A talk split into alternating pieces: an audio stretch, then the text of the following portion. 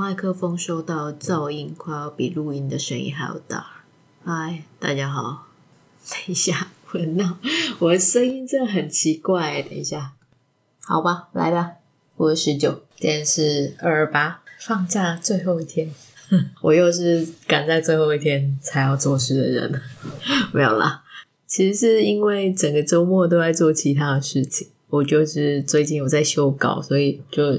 因为修稿关系，我就比较不看别人的东西。其实这个我已经录了第三次了吧，前面有两次是录一半觉得啊、不行就删掉，然后删掉之后就没有然后了。啊、今天这一集我要讲故事，故事其实是已经看过一阵子了。我在上一次录音的时候啊，为什么上一次没有录完？就是我觉得有点尴尬，我不是说我过年的时候刷了很多的故事吗？就变成说我被别的故事的内容跟别的故事的叙事逻辑给影响了，然后我觉得其实会影响到去看另一类故事的观感。这样说好了，假设说我今天看了一个传说的故事，然后穿了一个配角好了，然后配角是反派这样子，那我可能刷了很多本，刷到最后一本的时候，可能就是那一本的叙事逻辑也没有很差，那一本的故事内容也没有很差，只是它不够出彩，那我就下意识的觉得说，嗯，其实我没有非常的喜欢它。但是如果换另外一个场景的话，说不定我在一开始第一本看到他的时候，我会喜欢他，大概就是这种感觉吧。所以我就想说，上一次开录的时候，我就想说，我就开始讲说，哦，我应该会就是观感不同，然后讲讲出来的内容，心里的感想也不一样，这样说之类的啊。我觉得白白应该会原谅我，但是，好，我现在又把它讲出来了，我觉得就是很欠揍。好啦，今天讲的故事是我一个文友的作品，文友是傻白。哦，之前有讲过他的作品，就是一炮而红嘛。就今天要讲的是遗珠的最后一本，是傻白的《良人入梦》。其实《良人入梦》呢，在傻白在写的时候，我有追。那时候虽然我要写自己的作品，但是我速度没有他那么快，所以我就有追一下。等我自己上了轨道之后，我就没有看，我就开始写我自己的东西。然后等自己写完之后，我才去把它又从头到尾捋了一遍，就又看了一遍这样子。那时候才对这个故事有比较完整的印象。但是其实我一开始在追的时候，我只知道说他的公是一个有一点心理疾病的人。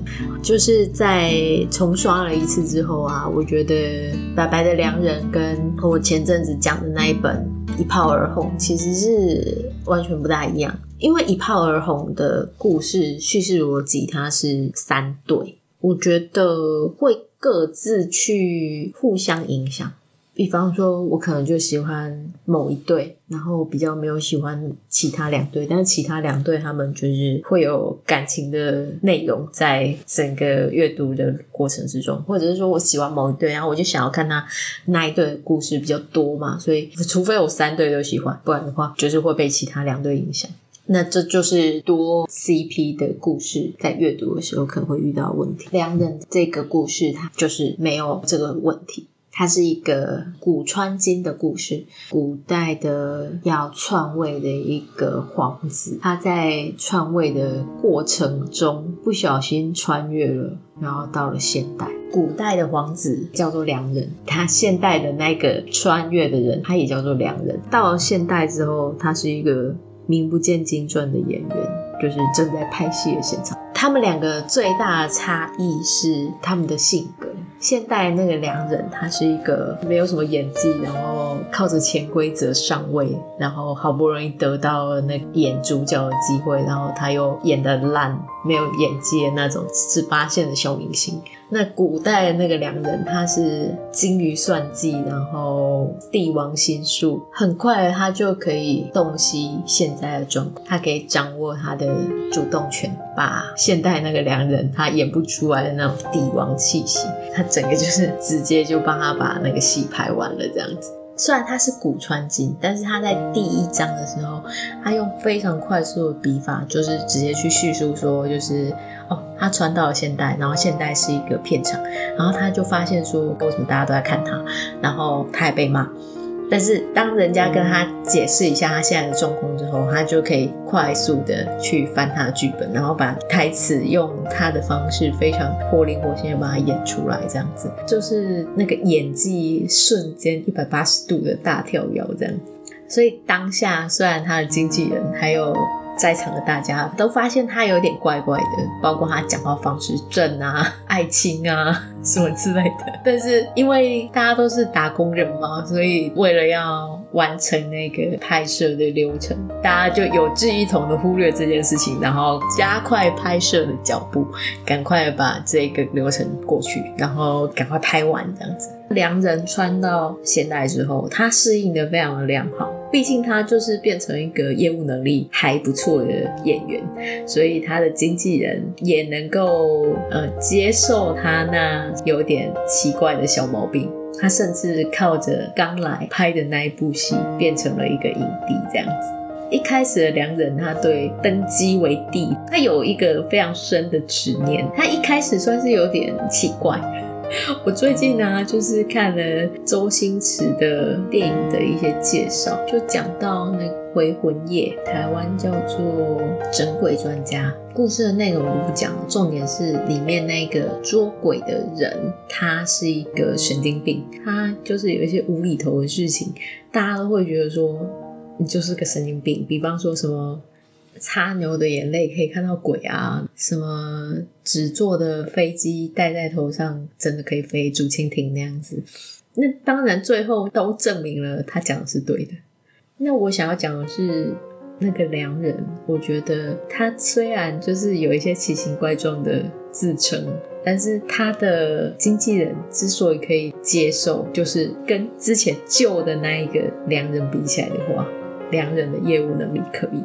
那我印象中，经纪人好像也没有特别讲说他是相信他是穿越，或者是不相信他穿越。可是我觉得经纪人其实不在乎，他就是一个打工人，他只是要完成带良人这个任务这样子。那既然良人可以乖乖的听话的话，那就好了。所以。到第二章的时候，经纪人为什么要把良人推给另外一个男主？因为良人的上位其实就是靠潜规则。原本的那个良人，他的资源的来源都是潜规则得到的，所以经纪人会毫不在意的就把良人推给他的金主。那所谓良人金主呢，他就是一个富二代的浪荡子，他叫曹炯武。还有一个称号，或者是网络上的昵称叫九五。在故事里面，他有点想要取九五至尊的那个九五，因为良人在看到他的第一眼，他就意识到说这个家伙他有帝王相，他是一个帅哥，好不重要，他就是一个有帝王相的家伙这样子，但是他是一个软烂的富二代。甚至他在第二章出场的时候，他就是要来睡良人的啊，所以 金主来睡他资助的小明星有什么不对？这很正常嘛。所以他第二章出场的时候，他就啊、被送到酒店的良人压在墙上亲，亲完之后直接就讲出了一句靡靡之音，说：“良人入梦，火入良人，今晚一定干死你！” 天哪，我觉得这个念出来好耻哦。我这个是不是要不要十八禁？可恶啊！所以第二章就这么迟的吧我们的主角公送上来了。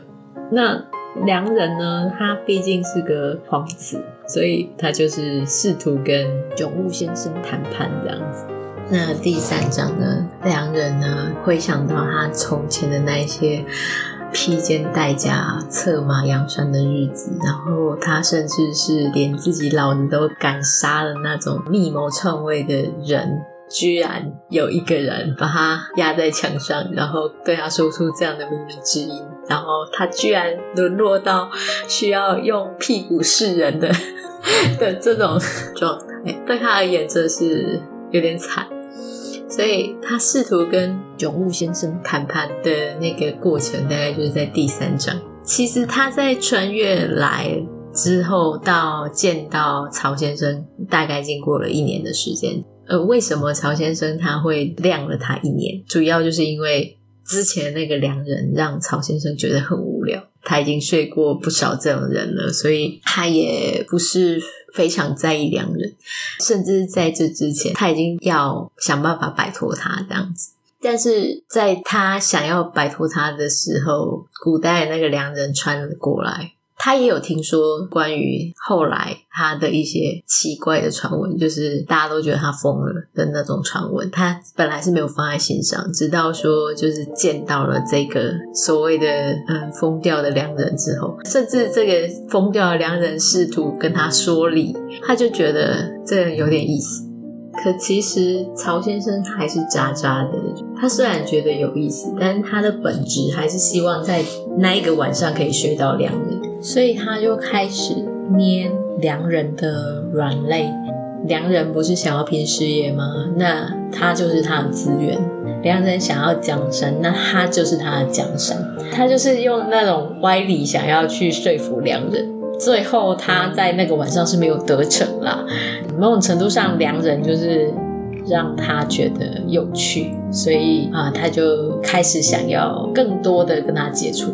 重点是，他跟原本的那一个良人是有契约的关系的，就是他提供资源，然后良人提供身体嘛，所以他们其实是有签约。所以某种程度上，良人好像也不得不屈服。他们就是后来达成了一个啊，我先不睡你，但是我提供你资源这样子的借贷关系。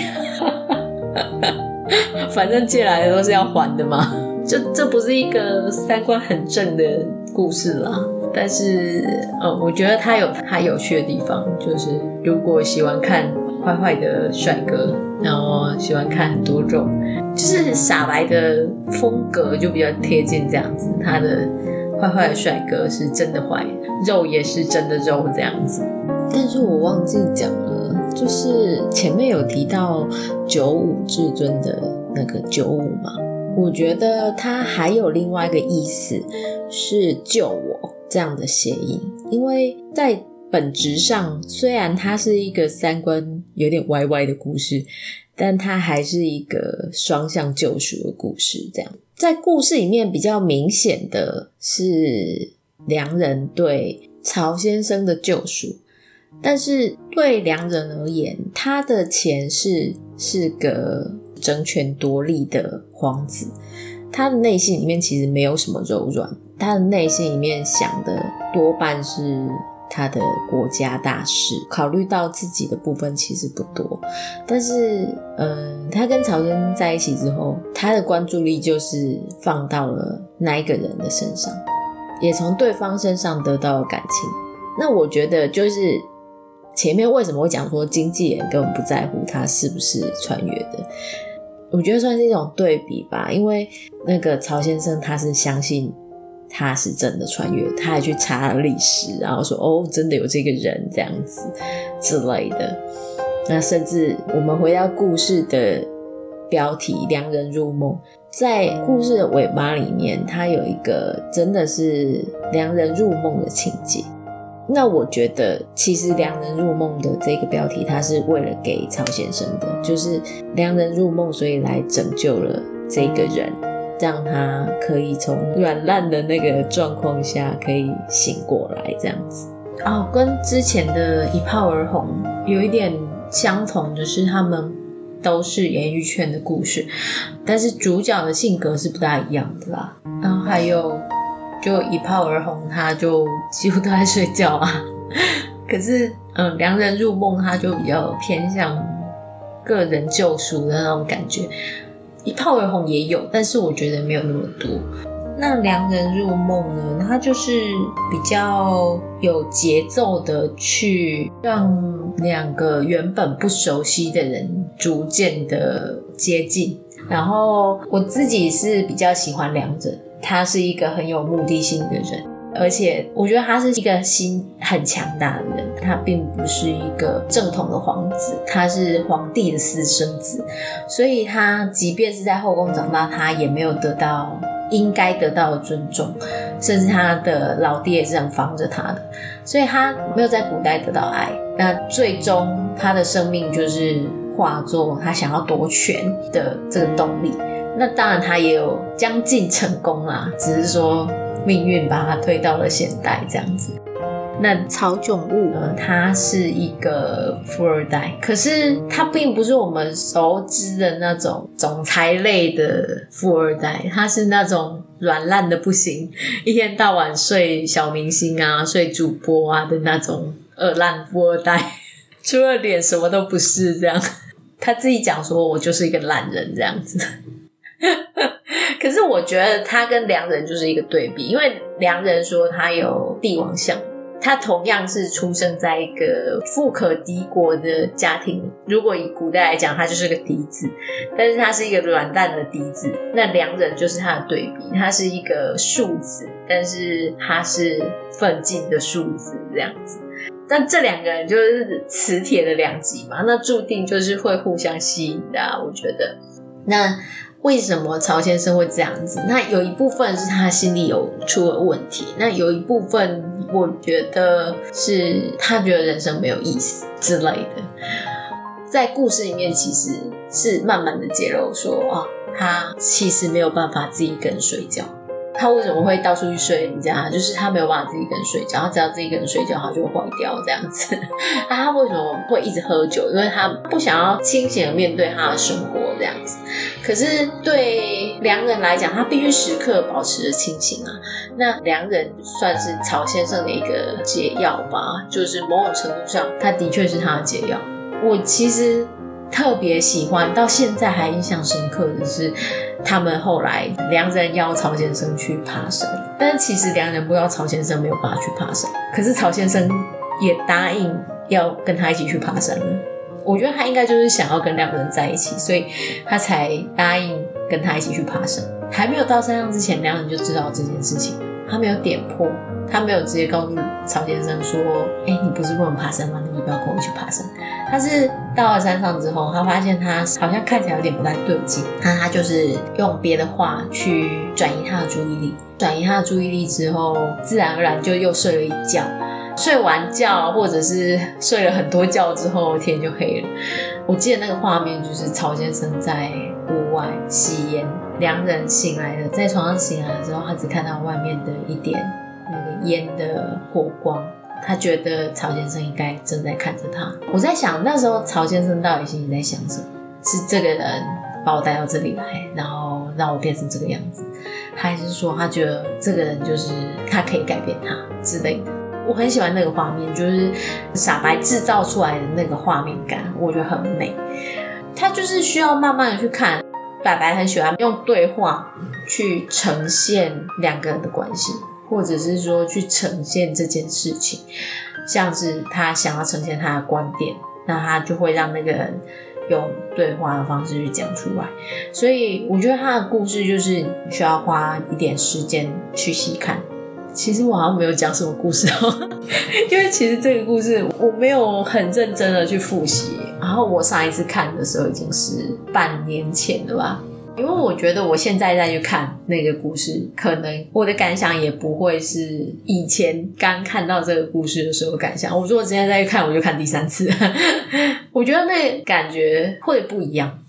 我没有办法再去讲说我第一次看到这个故事的那个感觉。那我觉得不如就是用我的印象，说不定还比较直观一点。其实我还是很喜欢这个故事。我觉得如果跟一炮而红比起来的话，良人入梦的剧情上面是比较有可看性的。嗯，可能它并不是一个非常大众的选题，还有大众期待看到的样子。就是我在看的过程之中，还是会有一些跟主流的叙事逻辑不一样的地方。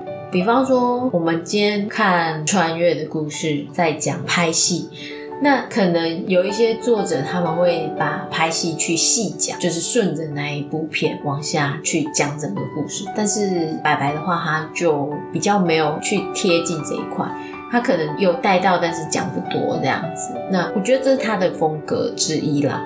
那可能有一些人如果会期待说，比方看到两人在片场大杀四方之类的，就是如果是这样的话，可能就会失望。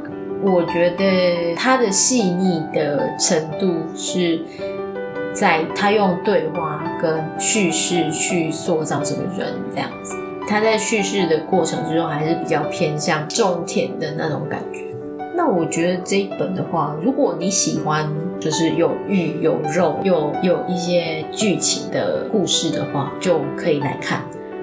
那如果你就是那种觉得攻受一定要干干净净的，就可能还是不要看比较好，因为讲白了，曹先生就是个大渣男啊。我觉得他就是对啊，脏到骨子里，阅人无数，阅人无数。那大概就是这样吧。然后这一集我录的其实有点卡，我就一直在想说，我到底在干嘛？那因为其实也看了好久了，所以。我不要去评价说，我觉得这故事缺乏什么，因为现在讲不准。以感想来说，还有以第一时间看的那个心情来讲，我还是喜欢这个故事。可能之后某个时刻我会把它捞出来看，但是可能不是现在。因为我最近真的是看了不少东西，我觉得我现在想要做其他的事情。可能我看小说的扩大最近用完了，我可能再过一阵子吧。我最近就是在修稿，那就修稿完之后，那些稿子还是有其他用处。还有一件事情是最近委托一个专业的绘手，就帮忙画了之前一本书的书封。那这个合作的过程就会非常愉快。就是专业的事情还是要让专业的来，这样，那成品也是很满意，所以嗯，觉得如果以后有机会的话，还是希望能够再找那个绘手合作这样子。下一集我再想想要讲什么。有可能会讲自己的一个故事，那也有可能讲一下修稿的心得之类的。虽然之前讲过修稿的心得，但是之前的那个是减法，这一次有稍微做一点加法，方向不大一样，所以感觉可以讲的东西也不大一样。那大概就先这样了，我们下次见，拜拜。